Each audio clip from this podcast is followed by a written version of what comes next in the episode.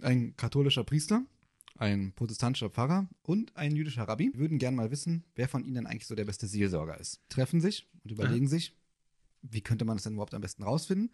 Und sie machen den ultimativen Test und denken sich, okay, wir gehen in einen Wald und dort muss jeder versuchen, jemanden zu bekehren. Das erste Tier, was sie sehen, muss bekehrt werden. Nach einigen Stunden treffen sie sich also wieder und der katholische Priester sagt, ich habe einen Bären getroffen. Ich habe ihm Gottes Texte vorgelesen und nächste Woche hat er seine erste Kommunion. Die anderen beiden sind super erstaunt und wow, nicht schlecht, nicht schlecht. Der protestantische Pfarrer, ich habe ebenfalls einen Bären bekehrt. Ich habe Gottes Wort gepredigt und er hat zu seiner ersten Taufe eingewilligt. Beide, mh, nicht schlecht. Wir Okay. haben es echt drauf. Wir haben es echt drauf. Dann sehen sie den jüdischen Rabbi, der voll gegipst auf einer Bahre liegt.